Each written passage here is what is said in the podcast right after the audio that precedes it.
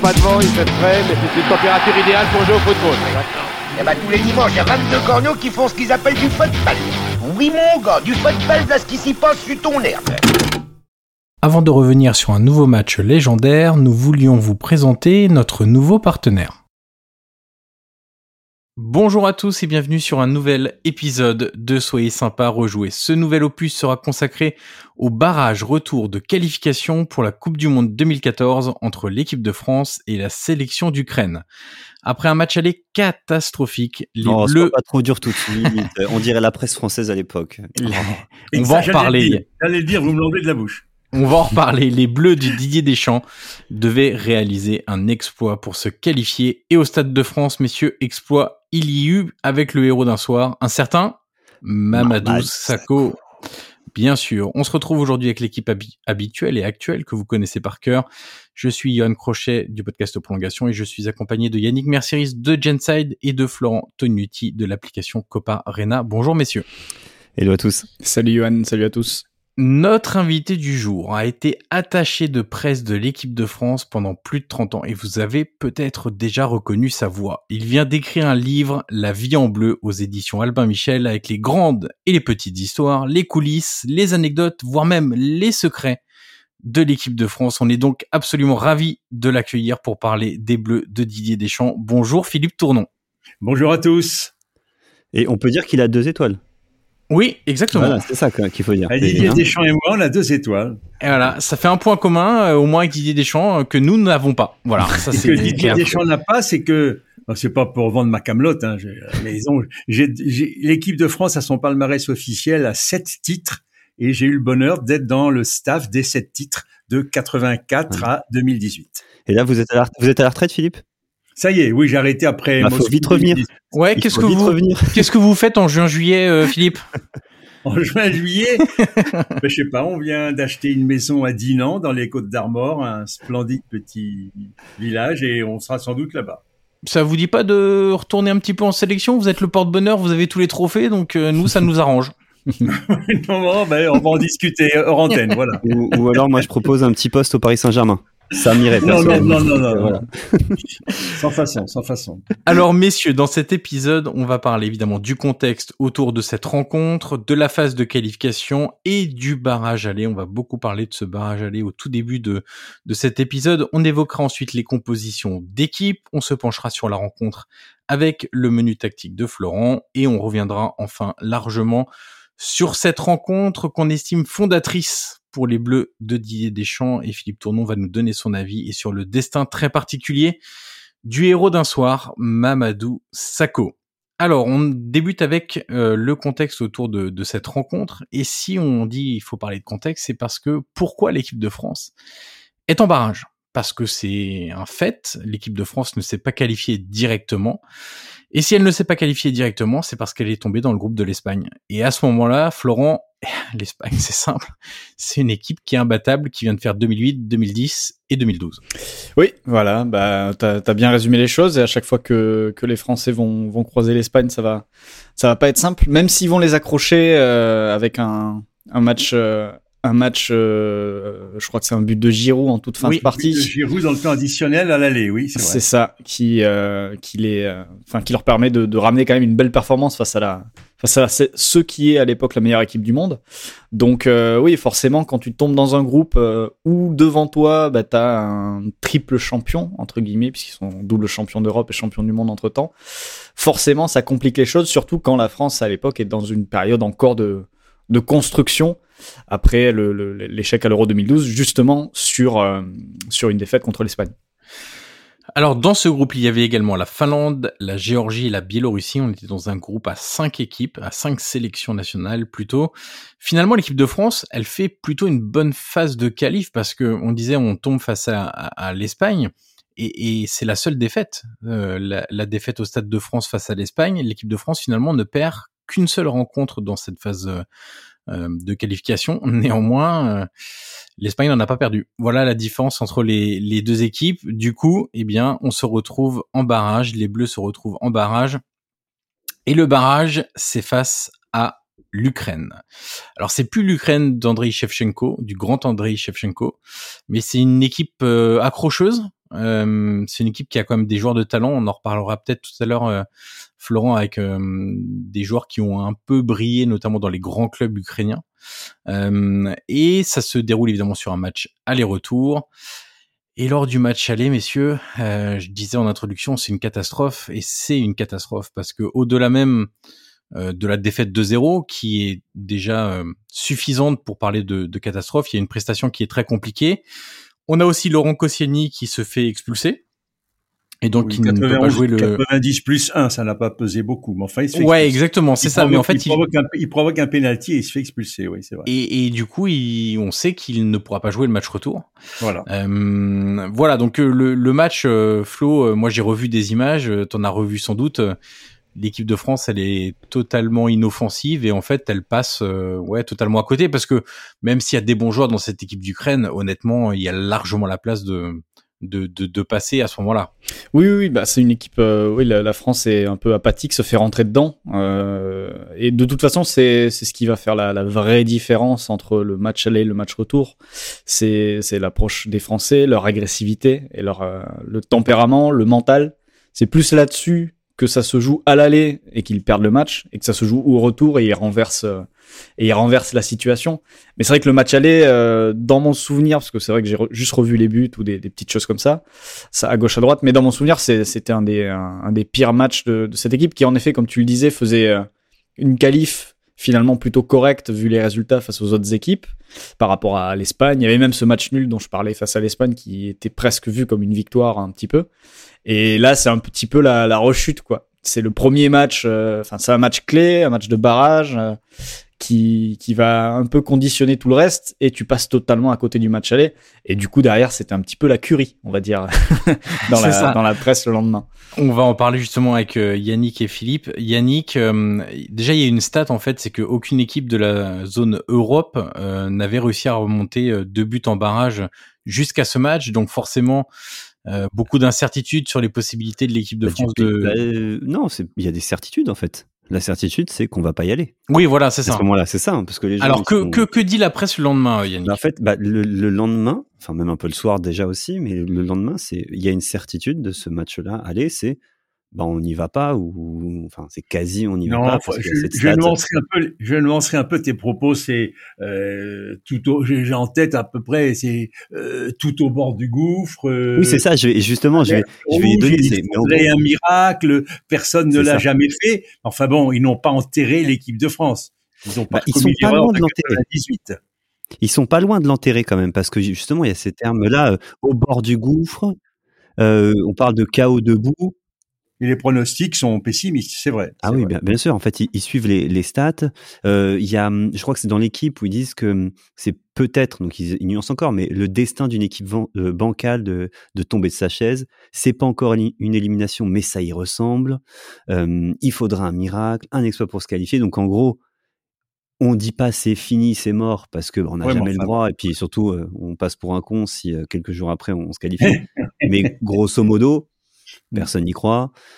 La prestation est pas bonne. L'équipe, euh, on ne sait pas encore si ça si ça va matcher. On ne sait pas encore que ce match-là va va en fait lancer peut-être euh, va peut-être être le point de, de départ, l'étincelle qui va faire que l'équipe va va être sacrée euh, cinq ans plus tard. On ne sait pas tout ça encore. Et sur le moment, la presse je sais pas si elle est dure en fait, mais euh, elle subit aussi. Euh, elle est, on est en fait, on est dans un mood aujourd'hui. On se rend pas compte que Deschamps, pour parler de la presse, euh, Deschamps à travers son travail, Deschamps et toute l'équipe, tout le staff autour de Deschamps, donc même celui de, de Philippe aussi, c'est il y a un changement de d'image petit à petit de l'équipe de France parce qu'en 2012, 2013, euh, enfin il y a plein de choses à récupérer des années d'avant. On, on, en a déjà parlé dans d'autres podcasts, notamment de 2010. Et, sportivement parlant, c'est compliqué. même l'Euro 2012, l'équipe de France se fait sortir, mais c'est pas l'Espagne. On l'Espagne comme par hasard.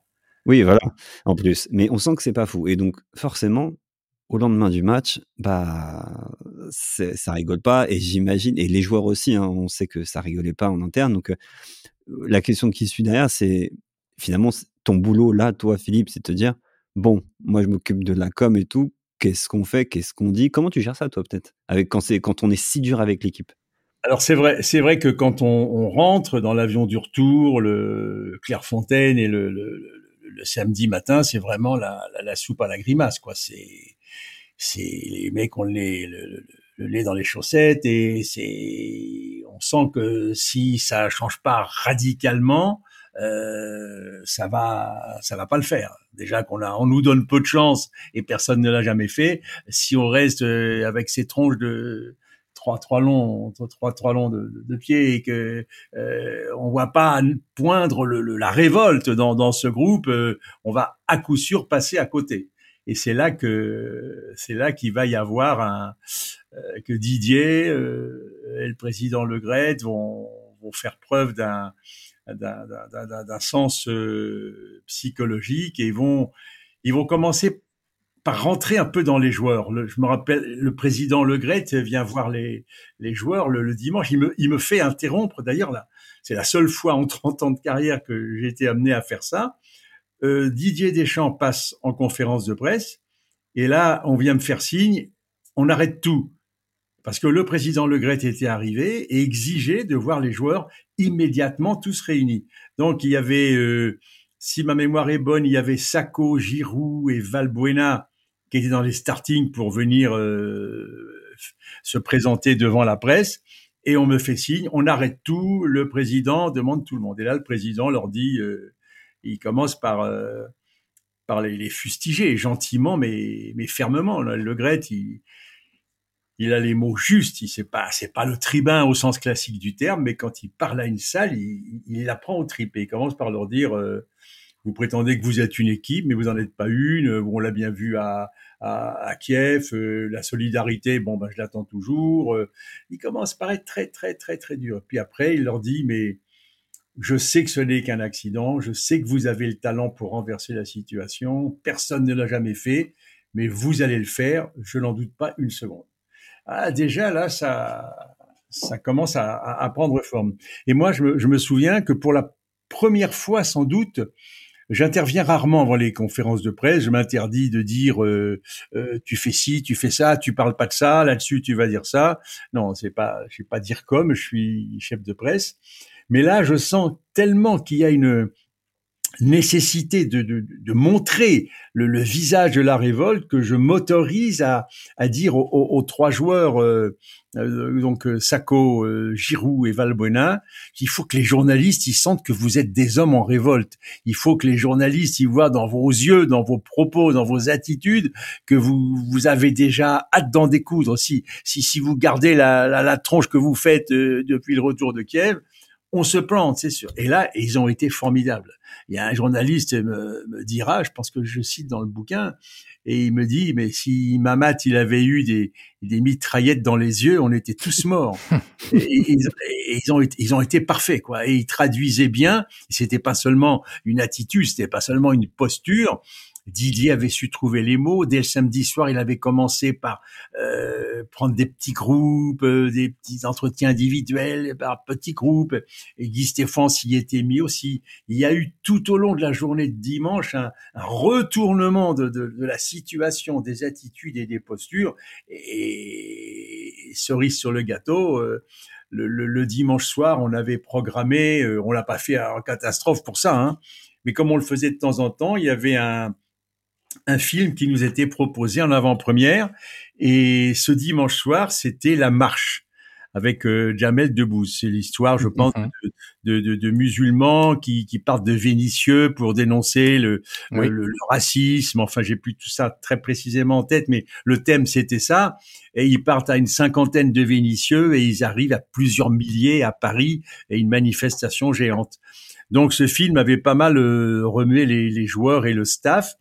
Et Jamel Debbouze, qui était là, euh, a pris la parole à son tour et il a dit aux joueurs euh, vous voyez tout est question de volonté euh, euh si la cause est bonne euh, on peut on peut se dépasser on peut renverser les montagnes.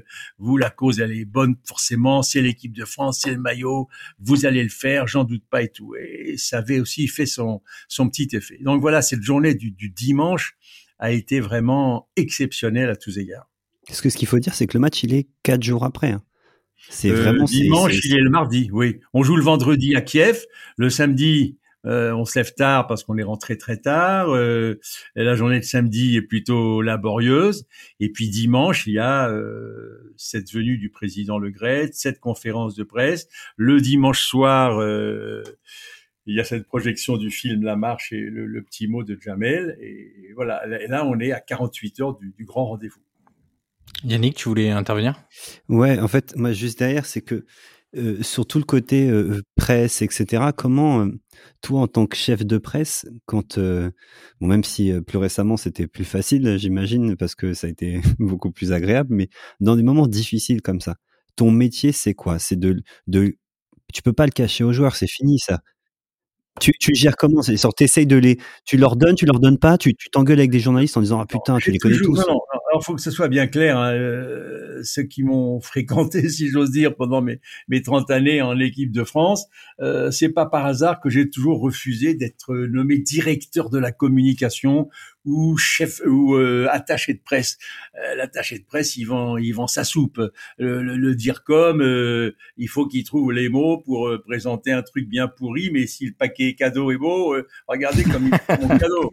Voilà, non, moi c'est pas mon job. Moi j'ai en 83 quand le président Sassre et Michel Hidalgo m'ont demandé de d'intégrer le staff de l'équipe de France, au-delà de mes, mes responsabilités comme directeur du, du, service de presse de la Fédé, c'était clairement pour permettre à, à deux, de, populations euh, qui ne sont pas naturellement portées l'une vers l'autre et qui se suspectent toujours de, de toutes les turpitudes, alors qu'il n'y en a pas tant que ça, euh, de permettre à ces deux populations euh, de se retrouver régulièrement pour travailler ensemble parce que leur la, la, relation avec les médias fait partie du bagage et du boulot d'un footballeur professionnel parce que les, les journalistes ont des droits et des devoirs et les joueurs ont également des droits et des devoirs. Donc c'est sans cesse, sans cesse de rappeler aux joueurs et aux journalistes ça doit se passer comme ça, que si on est ravi de les voir et de leur offrir un, un café à, à 16 heures, eh ben c'est pas pour qu'ils filent des coups de téléphone dans les chambres euh, à 22 heures. Bon, ça les empêchera pas de le faire à une certaine époque. Enfin bon, c'est pas bien grave. Donc voilà, moi j'étais pas là pour dire comment je n'allais pas aller voir les journalistes pour leur dire oh les gars euh, allez-y mollo, les les joueurs ils en ont pris plein la tronche euh, samedi. si vous voulez qu'on ait une chance de se qualifier et vous avez intérêt parce que pour vous, pour votre journal c'est important d'aller au Brésil. Non, j'ai jamais, jamais tenu ce genre de, de discours. Moi, j'ai toujours, je suis toujours resté branché. Et comme j'ai expliqué tout à l'heure, ce jour-là, j'ai pas, j'ai pas fait du lobbying auprès des journalistes. Ce jour-là, parce que j'ai senti que la situation était très particulière et j'avais vu des mines tellement défaites au retour de Kiev, je me suis autorisé, comme j'expliquais tout à l'heure, à leur dire les gars, faut vraiment euh, faut changer le logiciel. Là. Euh, vous, vous étiez des, des, des battus, là, faut que vous, les journalistes y voient des conquérants. Voilà, donc moi j'ai pas été voir les, les joueurs pour leur dire euh, parle pas de ci, parle pas de ça. Voilà. C'est c'est très clair. Peut-être que les choses évoluent. Je sais pas euh, comment travaille mon, mon, mon, mon successeur. C'est pas c'est pas mon affaire. Mais si je peux avoir une une forme de fierté pendant ces, ces 337 matchs passés sur le banc de l'équipe de France, euh, c'est d'avoir toujours euh, suivi la ligne directrice qu'on avait mise au point avec Sastre et Hidalgo en, en 83 et de, de permettre euh, aux journalistes de faire leur travail et de permettre à l'équipe de France de se préparer dans les meilleures conditions tout en respectant les impératifs des, des journalistes. Ça doit être bien clair. Alors ce travail euh, après le match aller, ce travail psychologique, euh, de, de, redonner confiance, donner des convictions, euh, convictions qu'on est capable d'aller chercher l'exploit aux, joueurs, il va porter ses fruits. Flo, on va commencer à parler du match retour. L'équipe de France va faire quelques changements, mine de rien, dans la compo de, de départ. Alors il y a un changement forcé. La moitié des près, hein, il y a cinq changements fondamentaux. Exactement. On, on ne s'est pas étendu parce que c'est pas l'objet du débat sur le, le match aller, mais là, c'est vrai que la compo d'équipe était quand même assez surprenante avec euh, euh, Valbuena qui était l'un des, des, des, éléments euh, les plus performants en l'équipe de France. Il l'a été tout au long de sa trop courte carrière. Et là, c'est avec Nasri intronisé euh, meneur de jeu, Loïc Rémy. Euh, ouais. Euh, je sais pas si je pense que cette équipe du match aller en Ukraine n'avait pas eu de précédent et elle n'a pas eu de lendemain. Donc je ouais, pense c'est un peu ça. Didier et Guy, et Guy euh, ont, ont, ont, vu qu'il y avait là aussi nécessité de, de, de, de, changer le logiciel et ils s'y sont employés avec cinq changements qui se sont avérés euh, fondamentaux. Alors Flo, justement, l'équipe de France se présente en 4-3-3, Loris dans les buts, Debuchy, Varane, Sako, Evra en défense, Pogba, Cabaye, Matuidi au milieu de terrain, Valbuena, Benzema, Ribéry devant et les cinq changements dont parlait Philippe c'est Sako à la place du suspendu Koscielny, c'est Varane à la place d'Abidal, c'est Cabaye au milieu de terrain. Alors on change un peu aussi le ce qui remplace quelque part Nasri mais plus bas. Ouais. Et puis Valbuena et Benzema à la place de Rémi et Giroud. Euh, c'est vrai que finalement quand on voit cette équipe-là, on se dit c'est bizarre qu'au match aller. Ouais voilà c'est ça, c'est bizarre qu'au match aller il y ait eu des choix totalement différents parce que c'est effectivement même si on se souvient de cette époque-là et, et, et, des joueurs comment ils performaient dans leur club, on, on est sur des, des joueurs de, de, de, très bonne valeur en fait.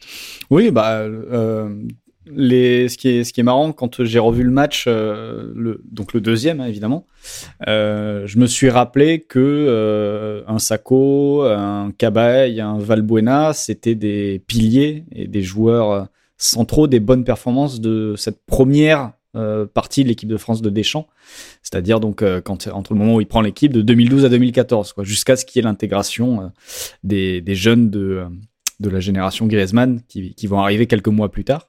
Mais, mais du coup, c'est vrai que, que le fait de les voir titulaires là, au retour, ça a rappelé qu'ils étaient donc des éléments centraux.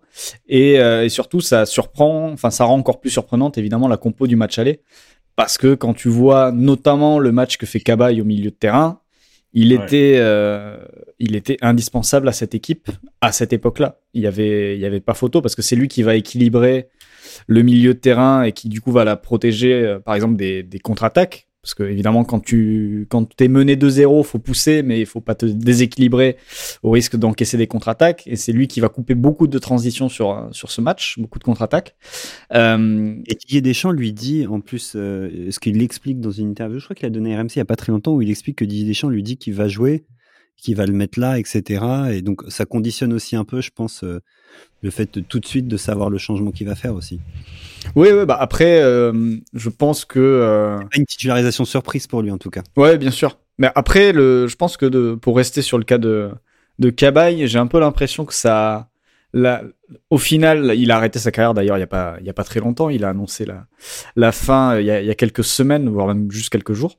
Et euh, en fait, quand tu repasses sa carrière, euh, tu te dis qu'il a quand même été très important sur une période assez courte de l'équipe de France. Mais voilà, cette période-là, euh, pour euh, à la fois euh, apporter de la créativité à un milieu qui en manquait souvent et, être aussi complémentaire avec des profils qui ont changé. C'est-à-dire, il pouvait être complémentaire de Pogba et Matuidi, comme il avait pu être complémentaire des, des milieux qui jouaient avec, à l'époque, avec, avec Laurent Blanc juste avant.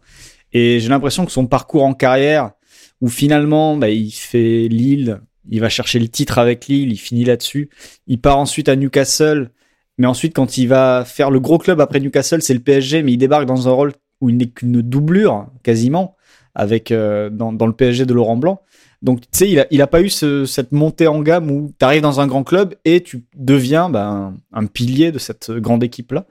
Et euh, ce qui fait qu'aujourd'hui, quand tu prends euh, sa carrière avec du recul maintenant qu'elle est terminée, tu dis il a peut-être manqué un truc, il a peut-être manqué quelque chose euh, dans son euh, dans son parcours pour vraiment reconnaître à sa juste valeur le joueur qu'il était. Parce que sur ce match-là, je suis pas loin de penser que c'est le joueur le plus important de cette remontée même s'il marque pas, mais dans l'équilibre et dans le fait de faire jouer les autres et de permettre à Pogba de jouer haut, à Matuidi de se projeter, à Ribéry de toucher des ballons très haut, euh, il est il est vraiment pour beaucoup dans cette très grosse performance de l'équipe de France.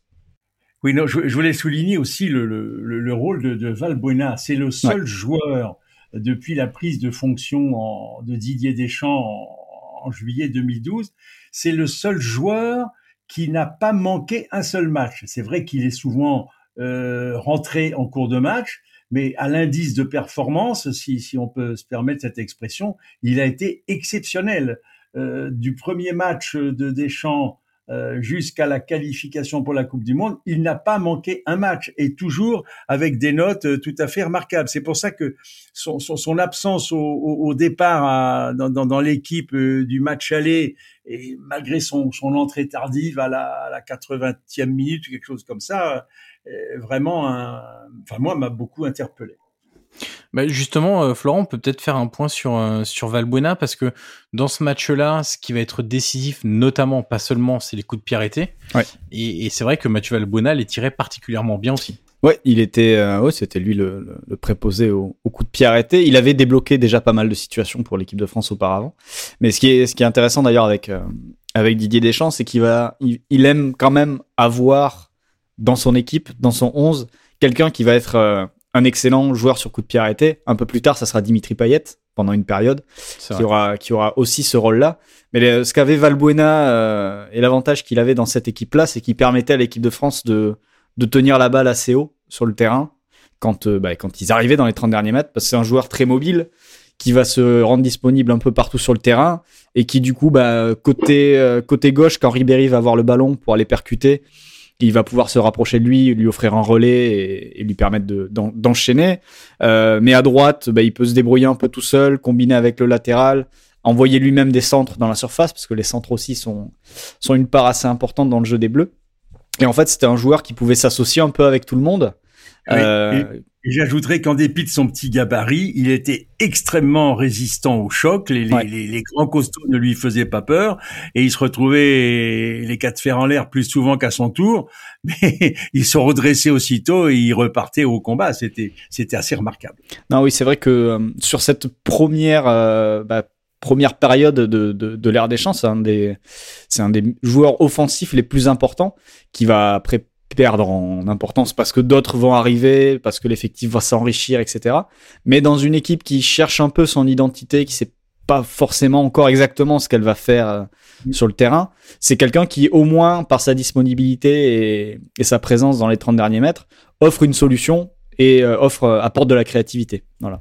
Tactiquement, il est important, mais aussi moralement, psychologiquement, je sais pas comment on peut dire, parce que c'est quelqu'un qui a énormément de caractère et, et ça, c'est hyper important, surtout dans une équipe où tu peux avoir pas mal de jeunes à un moment, parce que tu as des... Euh, Benzema, je pense qu'il est encore assez jeune euh, à l'époque, enfin je sais pas quel âge il a précisément à ce moment-là, mais il y a pas mal de, de jeunes joueurs, et avoir du caractère, parce que c'est un joueur qui a un parcours euh, très particulier, euh, il c'est pas un surdoué du foot comme les Varane, comme les Benzema qui a dans l'équipe, comme les Pogba qui jouent ce, ce match-là, et d'avoir ce parcours un peu plus euh, euh chaotique avec justement un peu de bouteille, avec voilà, genre un peu plus marqué par la vie. Je pense que c'est des choses aussi qui sont hyper importantes dans l'équilibre d'un groupe. Alors je sais pas comment ils vivaient à l'intérieur du groupe, etc. Mais je pense que c'est c'est aussi très important d'avoir ce, ce, petit bonhomme là qui qu'on a peut-être pas mal dans la tête, euh, qui a pas mal de plomb dans la tête, je pense aussi.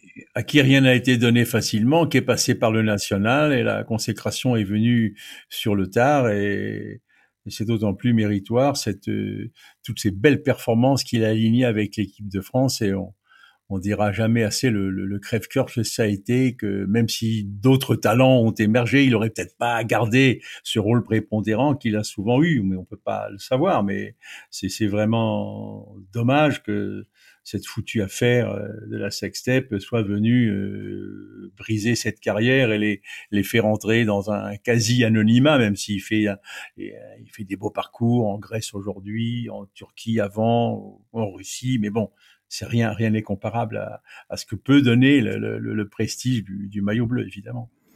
Alors, j'ai pas parlé de la composition de, de l'Ukraine, mais c'est pour dommage, on aurait pu rigoler sur ta prononciation de, de, des joueurs là. Voilà, c'est pour m'éviter quelques petits soucis. Euh...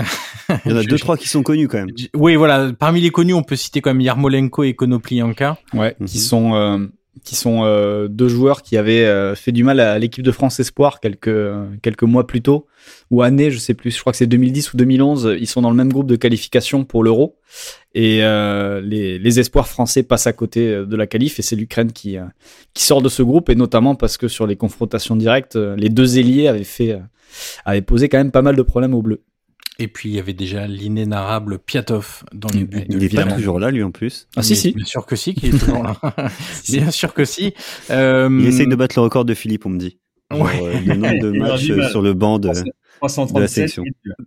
337 va falloir se, lever de bonheur quand même, je pense. Ah bah, il va surtout jamais se coucher, c'est ça. Ouais, c'est euh, Flo, sur ce match retour, euh, un ingrédient dont on a déjà parlé sur les remontées de score, euh, sur les renversements de situation, c'est évidemment le, la capacité de l'équipe de France à, à mettre beaucoup de, de, pressing et du coup de mettre un peu la tête sous l'eau aux, Ukrainiens.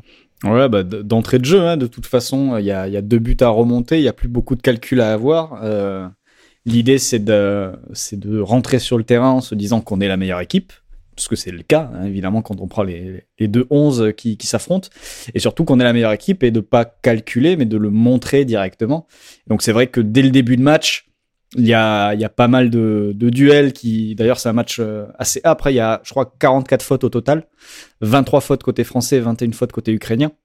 Donc euh, c'était un peu haché, c'était agressif des deux côtés, mais dans le bon sens du terme, parce que agressif avec des Français qui défendent en avançant et qui veulent mettre euh, rapidement le jeu dans le camp ukrainien, dans leurs 30 mètres, voire dans leur surface, en mettant beaucoup de, de pression euh, sur sur les adversaires et, et ça va ça va fonctionner très vite. C'est-à-dire que dès le début de match, on sent et d'ailleurs aux commentaires, je crois que c'est Arsène Wenger, Christian Jean-Pierre et ça doit être Lizarazu, je pense, ouais, c'est ça, qui, qui, qui, qui, complète le trio. Et c'est vrai que euh, Wenger, assez rapidement dans le match, euh, dit que les, les, Bleus sont, sont quand même très bien rentrés et que euh, je crois même à un moment donné qu'il dit non, mais même si les Ukrainiens en mettent un, on peut tout à fait en mettre quatre, là, vu comme c'est parti. Et c'est, c'est un peu l'impression que, qu'on a dès les premières minutes parce que les Ukrainiens n'arrivent pas à sortir de leur camp. Dès qu'ils essayent d'enchaîner deux trois passes, il y a toujours un Français qui fait l'effort pour euh, pour revenir et récupérer le ballon. Le moindre ballon aérien dans la surface ukrainienne, c'est un peu la panique. Le moindre coup de pied arrêté, c'est la panique. Donc euh, voilà, on, attend. En fait, dès le début de match, on attend que le premier but. Et c'est vrai que le fait d'être agressif, le fait de voilà rentrer sur le terrain en voulant montrer qu'on est bien les meilleurs, euh, forcément de suite ça fait une différence. Et on peut imaginer tout ce qui a été fait. Philippe parlait de de, l'instant à la, conférence de presse le dimanche. Mais on peut imaginer que le, discours de Deschamps avant le match a beaucoup tourné autour de ça parce que parce que vu la manière dont les Bleus rentrent dans ce match, euh, c'était l'envie, c'était leur marcher dessus quoi. Voilà, et je voudrais, insister dans, dans, dans, ce, paysage que tu as bien, bien décrit euh, sur l'importance qu'a eu aussi l'initiative prise par la fédération de d'inonder le Stade de France de drapeaux bleu blanc rouge. Ça se faisait un peu, mais pas au ce volume-là. Et il y avait un garçon au marketing de la fédération qui s'appelait Florent Soulez, qui, était chargé de, l'animation du Stade de France, du contact avec les supporters. il a depuis quitté la fédération. Mais ce jour-là, vraiment, il s'était surpassé. Et quand je me rappelle quand quand les joueurs sont venus reconnaître le terrain à notre arrivée au stade vers 19h25, euh, 19h30, ils ont été vraiment saisis au trip par ce, cette marée de, de, drapeaux. Là déjà, ça a commencé de, depuis dimanche, euh, les mots de Deschamps, de Le euh, de Jamel Debbouze, et la température avait monté très sérieusement. Et, et, et ce, ce, Stade de France inondé de, de, de bleu, blanc, rouge et, la ferveur des, des, supporters allait être à la, à la hauteur vraiment tout était réuni pour que euh, ils entrent dans ce match avec un, un, appétit féroce. Et pour ne pas y revenir, je dirais que ce, ce jour-là, euh, l'équipe de France a, a, trouvé de vrais supporters. J'ai longtemps déploré que les supporters soient des, des supporters de circonstances. Euh, on a gagné, ils ont perdu, et il suffisait d'un petit passage, d'un petit coup de moins bien euh, de l'équipe de France. l'équipe de France pouvait se faire siffler, que ce soit au Parc des Princes avant ou au Stade de France depuis 98. Et là, ce jour-là, il y a une telle communion avec le public avant, pendant et après le match. Je pense qu'on y revient euh, il s'est constitué des vrais groupes de supporters et on a beau eu passer des, des, moments un peu un peu délicats parfois. Les supporters se sont comportés en supporters et ils ont continué à encourager l'équipe de France. Ouais, euh, vous avez donc fait plus de 330 matchs, 337 si mes souvenirs sont bons, euh, avec l'équipe de France.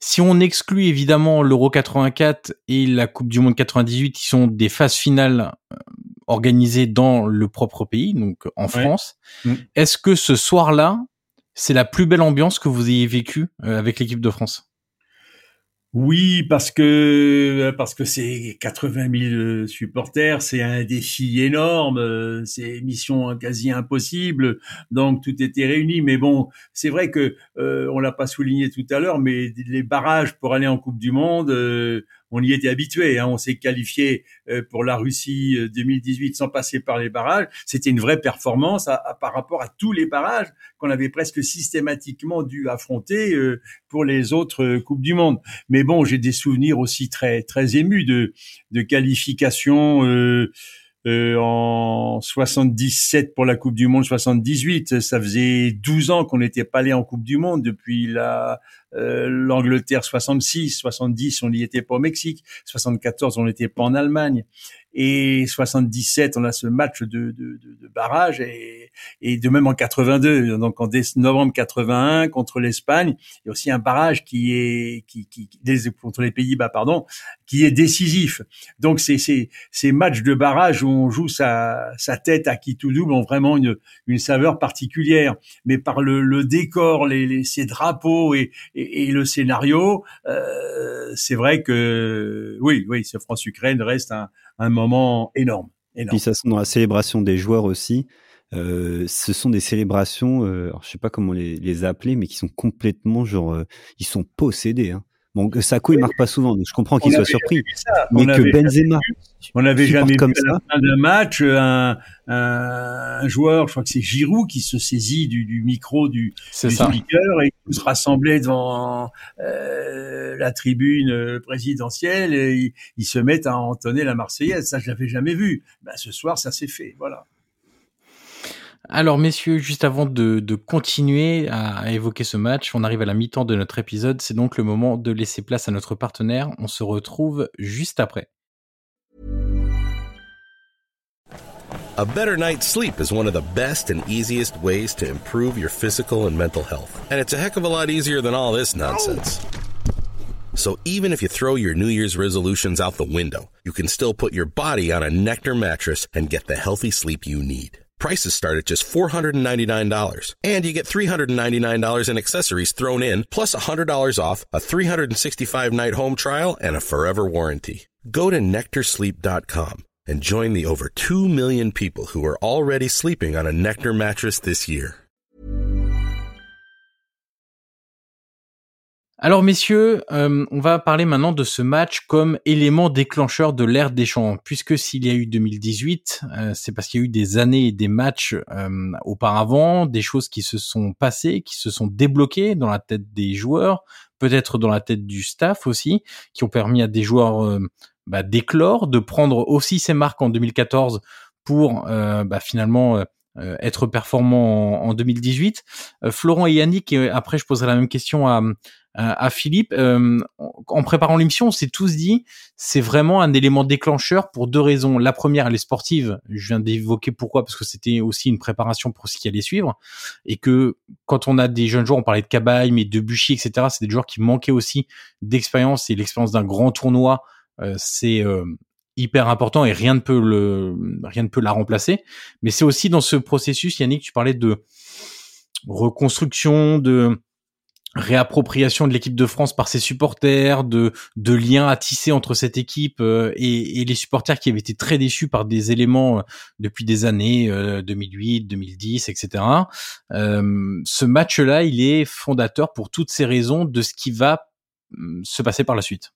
Oui, parce que les supporters de l'équipe de France, ils ont été gavés entre 98 et 2000. C'était vraiment quelque chose de, mmh, pour eux, de, mmh, ils, ils, en avaient trop. Enfin, ils en ont eu trop. Ils ont été gâtés comme jamais. Et c'est difficile de d'accepter ensuite de ne plus trop avoir.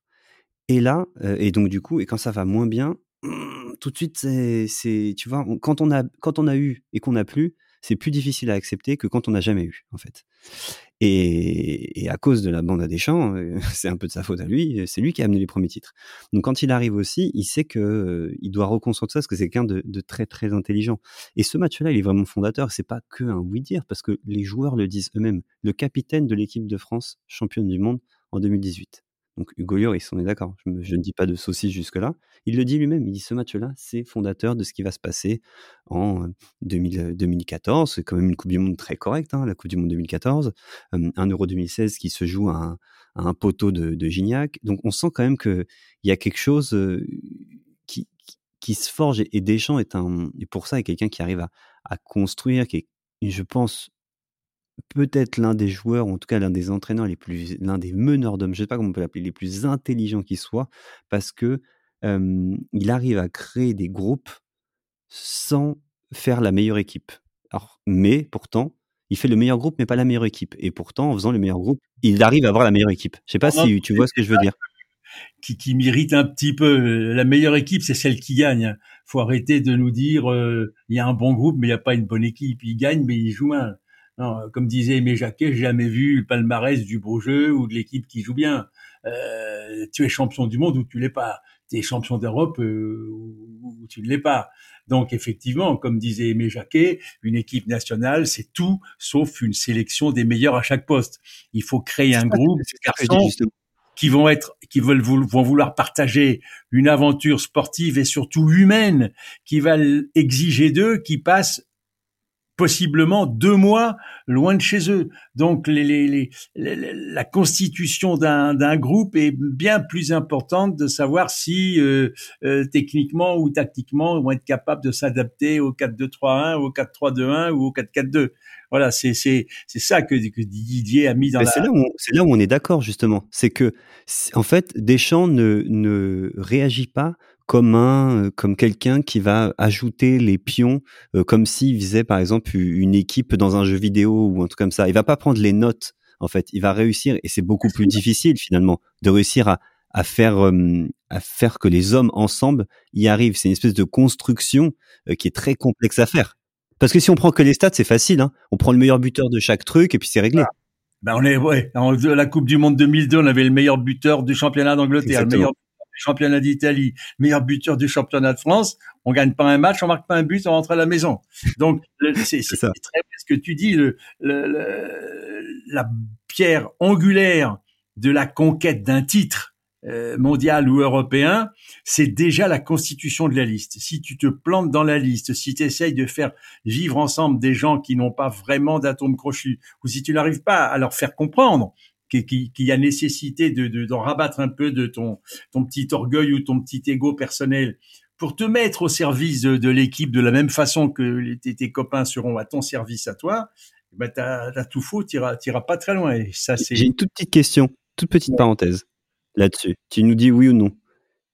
Sur la constitution d'un groupe, d'une liste, Hmm. t'avais ton petit mot à dire ou tu glissais un petit, un petit mot ou pas du tout?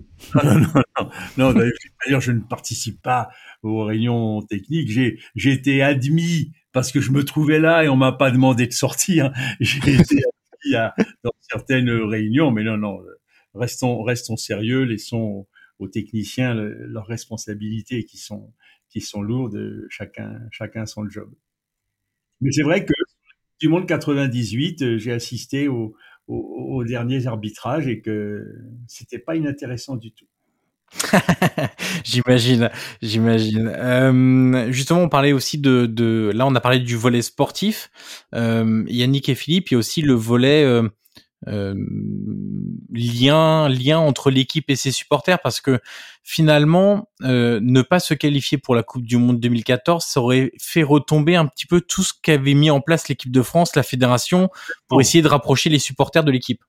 Complètement tout aurait été à reconstruire. Ça avait été difficile à reconstruire après après Nasna. Euh, Laurent Blanc s'y était employé et avec euh, une réussite qu'il faut qu'il faut souligner, que Didier d'ailleurs ne manquera pas de souligner. Euh, Laurent avait commencé à, comme on dit l'expression qu'aimait bien Salviac, à remettre l'église au milieu du village et à redonner à l'équipe de France et au maillot bleu la, la primauté et le, le caractère sacré qui n'aurait jamais dû abandonner. Et voilà, ça s'est passé de, de cette façon-là et le il aurait fallu certainement, si par malheur on se qualifiait pas pour le, le, le Brésil, il aurait fallu tout, tout recommencer. De la même façon que Aimé Jacquet avait dit quand il avait pris l'équipe de France euh, après le, séisme de la non-qualification pour 94, ces deux matchs perdus de façon hallucinante euh, au parc contre Israël et la Bulgarie alors qu'il nous fallait un point. Et si Aimé Jacquet laborieusement, il faut le dire, euh, insister pour que on se qualifie pour l'Euro 96 parce qu'il savait qu'une équipe qui, qui, allait affronter une Coupe du Monde chez elle et qui n'aurait pas le, le, le, le, cuir un peu tanné par l'expérience d'une phase finale d'un Euro, elle n'avait aucune chance. Aujourd'hui encore, on en a parlé il y a pas très longtemps avec Aimé, il dit cette participation à l'Euro 96 était fondamentale. Sinon, on se plante en 98, quelles qu'aient été les circonstances. Donc voilà, de, cette participation à la Coupe du Monde de, 2014 au Brésil était, était fondamentale parce qu'on était en reconquête et on n'allait pas de nouveau retomber au sous-sol, mais elle était fondamentale aussi parce que se profilait un Euro 2016 euh, à la maison et il y avait beaucoup une jeune génération qui, qui était là et qui avait besoin de se frotter à une phase finale d'un grand tournoi. Ce qui est marrant, c'est que fait la configuration euh, post euh, Naïsna et post euh, c'est un peu la même, c'est-à-dire qu'il y a un tournoi à la maison important qui arrive et, il y a un temps de reconstruction et une nécessité absolue de se qualifier pour les événements qui précèdent euh, bah, cette organisation à domicile d'une phase finale parce que, euh, euh, comme le disait Aimé Jacquet et ce que tu viens de nous dire, Philippe, c'est impensable de pouvoir ne serait-ce qu'espérer performer lors d'une grande compétition en n'ayant pas ne serait-ce qu'un peu d'expérience d'une phase finale de grande compétition. C'est tout à fait ça. Alors messieurs, on va parler maintenant du héros malheureux euh, de ce match, euh, héros euh, d'un soir, un peu plus qu'un soir même quand même, puisqu'il a quand même une belle carrière aussi en, équipe de France. Mamadou Sakho, Florent et, Yannick, ce match finalement qu'il ne devait pas jouer, rappelons-le, hein, parce que c'est c'est avec. Alors on sait on sait pas, peut-être que avec le match difficile de Koscielny, même s'il n'avait pas été exclu, peut-être qu'il aurait choisi d'aligner Mamadou Sakho quand même. Toujours est-il que Laurent Koscielny étant suspendu après son carton rouge à l'aller en Ukraine, il ne peut pas jouer et c'est Mamadou Sakho qui le remplace. Et ce match, au-delà de, de, même de la symbolique des deux buts marqués qui sont ultra euh, importants, ces buts puisqu'ils envoient l'équipe de France au Brésil, euh, ça le lance aussi en équipe de France. Il devient même capitaine euh, lors d'un match amical contre la Norvège en match de préparation à la Coupe du Monde 2014, donc c'est six mois plus tard. Il est même vice-capitaine sur cette, certaines euh, rencontres. À la Coupe du Monde 2014, justement, il fait 4 matchs sur 5, dont le quart de finale contre l'Allemagne. Et puis Florent, euh, malheureusement pour lui, euh, alors qu'il est en pleine ascension et bien installé maintenant en équipe de France, vient un, contrôle positif avec Liverpool lors du huitième de finale retour de Ligue Europa contre Manchester. Avant, avant il faut savoir quand même que Sacco, euh, qui, nous a fait une Turam 15 ans après Lyon, hein, euh, il n'a jamais marqué ou presque et, et il marquera plus jamais. Euh, son parcours en équipe de France a quand même été très discret entre le, le, le euh, après la Coupe du Monde au Brésil, où il fait effectivement 4 matchs sur 5, parce qu'en en deux saisons, il va faire 1, 2, 3, 4, 5 matchs. 5 matchs, 24 sélections quand on commence les, la préparation à l'euro, puisqu'on est, on est qualifié d'office pour l'euro, et il va faire euh, cinq matchs en, en 18 mois. Quoi. Donc, euh, effectivement, puis là, on en vient à ce que tu disais, qui était désolant, cette, euh, ce, ce, contrôle antidopage qui n'en était pas un, et qui le réhabilite trop tard, alors que la décision a déjà été prise, qu'il ne ferait pas l'euro. C'est doublement difficile parce que déjà il y a l'annonce du contrôle antidopage, il y a ensuite le fait que ça le prive de l'euro parce que je rappelle qu'il est suspendu le 28 avril pour 30 jours à titre conservatoire. Comme Didier Deschamps donne sa liste le 12 mai. Exactement. Bon, sans surprise, voilà, donc euh, il est il est pas concerné par euh, la liste des 23, enfin il n'est pas appelé du coup tout simplement.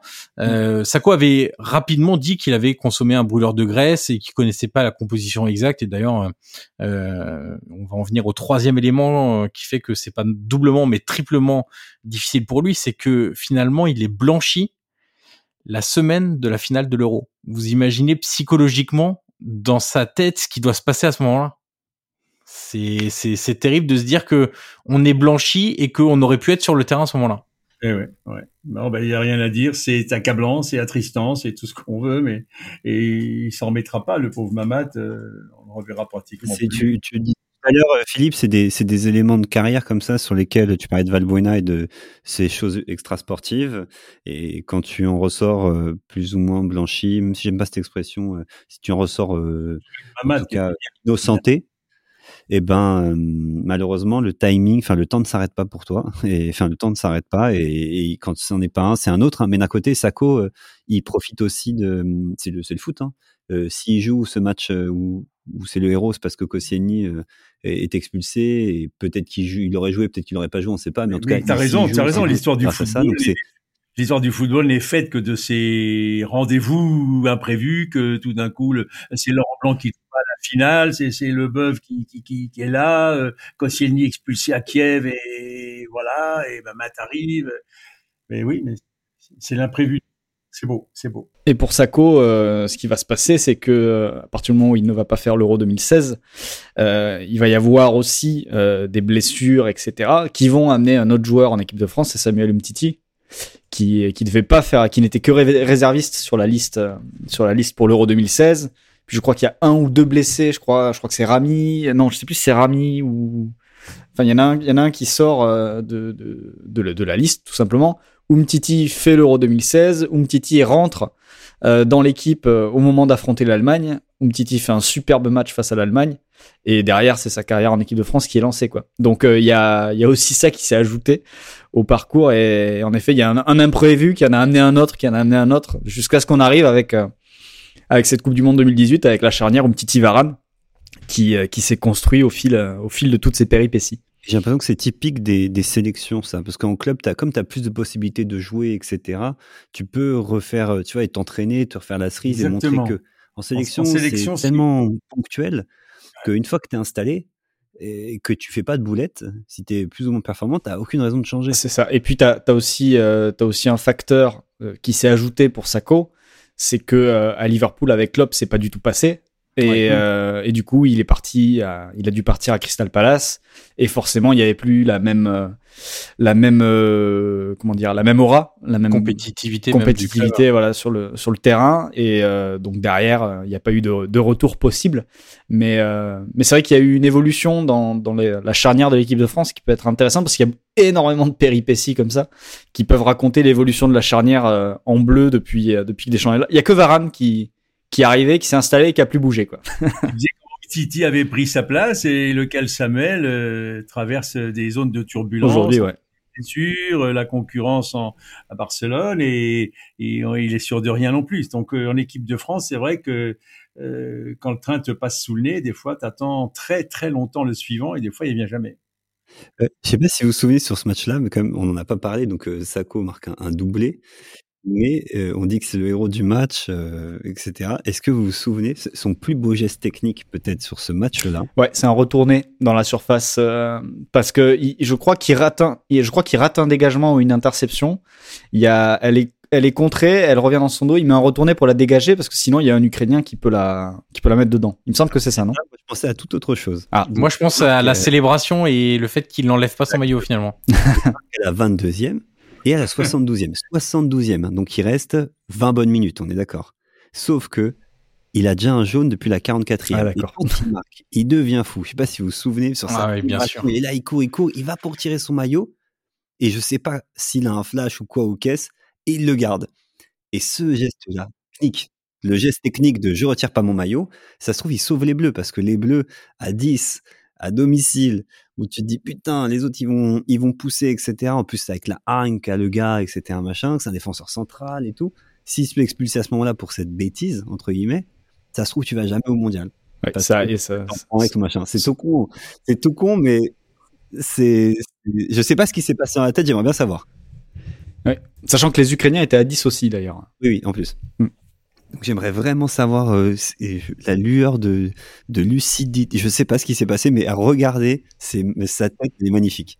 non, quand, quand, quand vous-même ou d'autres passez du temps, et c'est pas inintéressant d'ailleurs, à parler du bloc bas, du bloc haut, du 4-2-1, du 4-3-3, et, et, quand, quand vous l'avez bien, vous l'avez bien dit, quand on voit à quoi ça tient, à quoi peut tenir le destin d'un match ou le destin d'un, joueur, quoi. C'est, c'est la, la disproportion est, est énorme quand on sait sur quoi ça peut se jouer et comment un petit grain de sable peut venir euh, euh enrayer la mécanique la, la, la mieux huilée.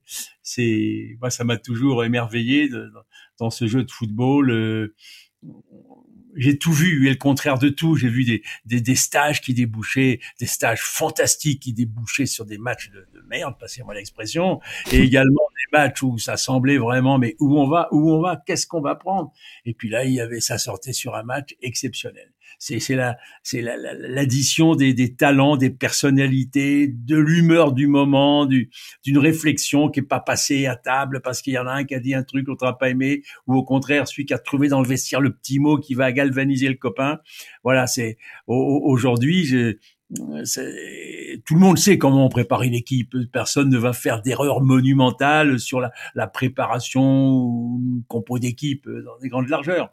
En revanche, la capacité qu'a eu, qu'a eu Didier de, de, pour en revenir à la Coupe du Monde 2018, de, de, de fédérer ce groupe qui était pas simple. Hein. On a on a dit que ça allait de soi, mais non, ça n'allait pas de soi. Il y avait Steve Mandanda qui avait 34 ans, il y avait Kylian Mbappé qui en avait 19, il y avait des des, des, des petits rois clés bien installés, euh, euh Pogba, euh, Griezmann et d'autres. Il voit arriver un gamin qui leur prend toute la lumière tout d'un coup. Il a fallu que Didier il soit très perspicace, très pragmatique et très habile dans, la manière de, sortir tantôt la carotte, tantôt le bâton, pour arriver à fédérer ce groupe et à lui garder pendant deux mois toute son unité et cette disponibilité d'un pour tous, tous pour un. C'est cette architecture, moi, qui, qui, qui m'a émerveillé, cette capacité qu'il a eue de bout en bout de, de tout contrôler, de tout anticiper, de jamais se laisser déborder par des problèmes de, de, de personnes ou, ou, quoi que ce soit. Franchement, c'est formidable. Justement, Philippe, tu le sens à part des champs par rapport aux autres sélectionneurs que tu as connus sur ce point-là? Il a, bien qu'étant très différent, il y a dans ce souci du, du, travail bien fait, cette méticulosité, il y a beaucoup de, de jaquets, mais même mmh. si les deux sont, sont, très très très différents. Mais dans les deux, il y a une forme de, de, de maniaquerie du, du, respect du travail et, et, et une capacité à, à capter le, le euh, l'attention de, de, de, leur groupe, à le maintenir euh, en éveil euh, continuellement. en ça, ils se ressemblent c'est clairement. Mais aujourd'hui, plus que jamais, j'aime pas les comparaisons d'époque à époque, mais mais Aimé Jacquet ou Roger Lemaire euh, en 2018, euh, c'est pas sûr qu'ils auraient trouvé les attitudes et les mots pour euh, pour euh, mobiliser et tenir en, en, en, main cette bande de, de joyauderie là quand on voyait euh, bah, euh, justement Philippe euh, vous les autres qui toute la journée avec leur boîte à musique là qui se trémoussaient c'était énorme mais justement, Philippe, c'est intéressant ce que ce que ce que tu nous dis parce que on a rejoué euh, France-Sénégal match d'ouverture de la Coupe du Monde 2002. Oui. Et on avait vu le documentaire. Alors, ça doit être les yeux dans les bleus 2 ou 3, je sais même plus. Le 3, euh, voilà, le 3. Et tu te souviens, Florent, euh, on avait beaucoup parlé de euh, de l'attitude de Roger Lemaire, qui avait du mal à faire passer ses messages à ce moment-là, euh, avec certains joueurs, etc. Et, et, et c'est vrai que, euh, alors c'est toujours difficile de comparer les époques, etc. Mais c'est vrai que là où Deschamps semble pouvoir traverser les les époques assez facilement et même s'adapter à des jeunes joueurs. Et lui-même l'a dit qu'il avait dû s'adapter, faire des concessions parfois, changer un petit peu d'attitude avec les jeunes par rapport à avant. C'est vrai que Roger Lemaire qui était très rigide, souviens-toi Florent, on avait tout de suite noté qu'il y avait euh, dans sa communication avec les joueurs quelques quelques soucis en fait. Ouais, et puis et puis en plus c'était des messages euh, assez simples qu'il essayait de, de faire passer. Euh, sur le fait, alors de tête, c'était une discussion, je crois que c'était avec Emmanuel Petit. Oui. Où Emmanuel Petit ne voulait enfin avec une chose à l'esprit, c'était les duels et et le maire lui répondait non mais pour, pour, aller au duel, il faut déjà que vous soyez compact, comme ça vous réduisez les espaces ensemble, et puis ensuite vous sortez au duel, et ensuite vous allez vous imposer. Si vous y allez les uns après les autres, vous en sortirez jamais. Je crois que c'était quelque chose comme ça à peu près. C'est ça. Et, euh, et donc c'est quelque chose d'assez simple pourtant, mais euh, mais c'est vrai que ça ça imprimait pas, ça imprimait pas à l'époque. Après il y a tout à l'heure vous parliez du de la force de d'avoir su créer un groupe. Et euh, moi, ça m'a fait penser aussi à, à des équipes qui ont justement beaucoup gagné comme la France à l'époque, mais comme aussi bah, l'Espagne en 2000, après 2012, donc l'Espagne 2014, l'Allemagne euh, jusqu'à 2018, et qui finissent toujours sur un échec, et où tu as cette difficulté-là qui peut arriver, je pense, et j'imagine que ça peut être un, un, souci pour un sélectionneur qui a gagné beaucoup avec un groupe, et qui euh, va avoir du mal à justement le modifier, parce qu'il sait que ce groupe-là sur des séquences de deux mois, il vit très bien et il est capable d'aller chercher les résultats, d'aller gagner. Et la, la grande difficulté aujourd'hui, bah pour l'équipe de France et pour Deschamps, je pense, euh, au moment euh, de continuer et de refaire un tournoi après avoir finalement gagné en 2018, c'est de réussir à pas tomber dans euh, ces groupes qui ont vécu énormément de choses ensemble et qui baissent de, de niveau parce que ben les, les joueurs prennent de l'âge, etc. Euh, c'est ce qui arrivait à l'Allemagne, c'est ce qui arrivait à l'Espagne, et sans être assez renouvelé et assez aéré. Et là où il y a peut-être un point qui permet d'être optimiste, c'est que quand l'équipe de France gagne la Coupe du Monde, ça reste une équipe de France très jeune sur le plan, euh, donc avec des joueurs qui ont encore euh, quelques années de, de haut niveau devant eux. Ce qui n'empêche que j'ai la conviction que Didier, euh, à l'Euro de 2020 ou 21 maintenant, ou mm. à la Coupe du Monde 2022 au Qatar ne pourra pas, euh, comment dire, euh, utiliser les mêmes mots et tirer les mêmes ficelles que qu'en 2018 en Russie, parce que les joueurs auront pris de l'âge, les, statuts auront changé, il y en a qui auront émergé, il y en a des, qui auront pris le plus la lumière que d'autres. Donc, ce qui a marché en 2018 euh, euh, marchera pas forcément, je dirais même sûrement pas en 2021, 2022. Donc, c'est la nécessité, comme tu disais tout à l'heure, de savoir renouveler l'équipe championne du monde de 98. Comme l'avait dit Roger Lemaire, n'avait besoin que d'être accompagné jusqu'au titre de champion d'Europe 2000. En revanche, l'erreur peut-être de Roger, ça a été de penser que il pouvait continuer à accompagner cette équipe qui est arrivée en 2002, qui ça commencé à ronronner un peu. Il aurait peut-être été nécessaire d'abandonner le rôle d'accompagnateur pour prendre la casquette du novateur et ça n'a pas ça n'a pas été fait. Donc il faut se sentir quand est-ce qu'une équipe euh, couverte de titres et de gloire euh, commence par son comportement ou parce que les joueurs prennent de l'âge commence à basculer sur la pente descendante et là il faut très vite injecter du sang neuf ou trouver un autre langage pour entretenir la, la dynamique de la victoire. Sinon tu vas au devant de, de déconvenus. Voilà pour euh, une ouverture sur l'Euro 2020-21. Du coup, on sait pas, on, on doit l'appeler encore Euro 2020, mais, ouais, mais il y aura bien le moderne, appelons le 2021. Voilà, Euro 2021 exactement. Covid 19, ça va être plus simple. Voilà, exactement. Euh, merci beaucoup Philippe Tournon pour ta participation, toutes tes explications, tes anecdotes, tes retours euh, d'expérience. Plein d'autres dans le livre aussi. On va évidemment recommander l'achat du livre de Philippe Tournon chez Albin Michel. Euh, vraiment, si vous êtes un passionné de l'équipe de France, un amoureux de l'équipe de France, si vous avez suivi les épopées de loin, eh ben, on ce livre vous permet de les suivre de très près, même à l'intérieur des Bleus, La vie en bleu aux éditions Albin Michel de Philippe Tournon. Merci beaucoup Philippe. Merci, bonne continuation à tous. Bonsoir. Merci Yannick, merci Florent et à très vite pour un nouvel épisode de Soyez sympa, rejouer.